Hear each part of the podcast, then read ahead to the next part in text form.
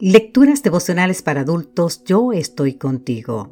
Cortesía del Departamento de Comunicaciones de la Iglesia Dentista del Séptimo Día Gascue en Santo Domingo, capital de la República Dominicana.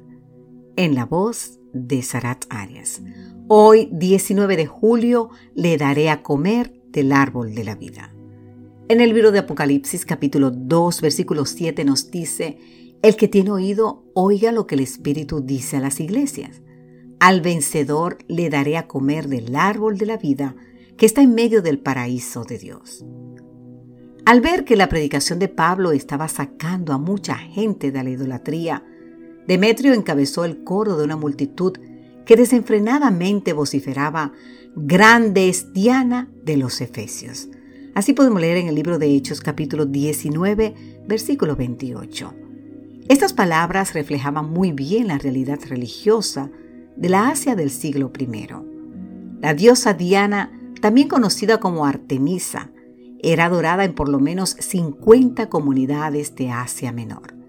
Los descubrimientos arqueológicos han desenterrado evidencias que surgieron o que sugieren que la veneración a Diana se había extendido por Fenicia, al norte de Israel y varios países de Europa.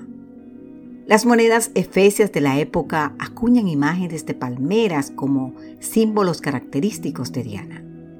Ello la vinculaba con la adoración de árboles sagrados, una costumbre muy popular en Asia Menor.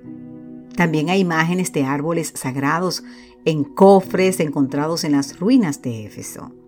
El Señor que conocía los retos de la iglesia radicada en esa urbe, les hizo esta preciosa promesa que aparece en Apocalipsis 2.7 el que tiene oído, oiga lo que el Espíritu dice a las iglesias.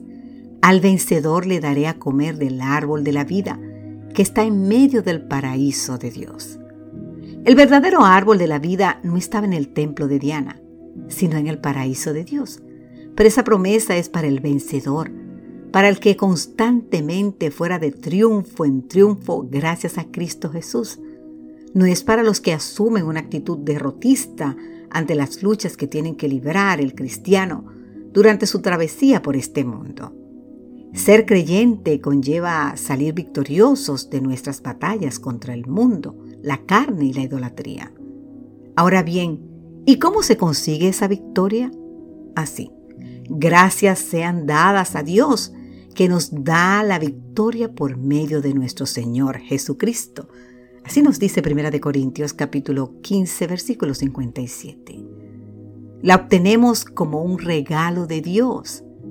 Querido amigo querida amiga, muy pronto comeremos de ese árbol, que produce 12 frutos, dando cada mes su fruto. Y las hojas del árbol eran para la sanidad de las naciones. Apocalipsis 22, 2. ¿Sabes? Disfrutaremos de ese árbol, junto a los efesios que no adoraron al árbol de la diosa Diana. Que Dios te bendiga en gran manera, querido amigo, querida amiga, en este día.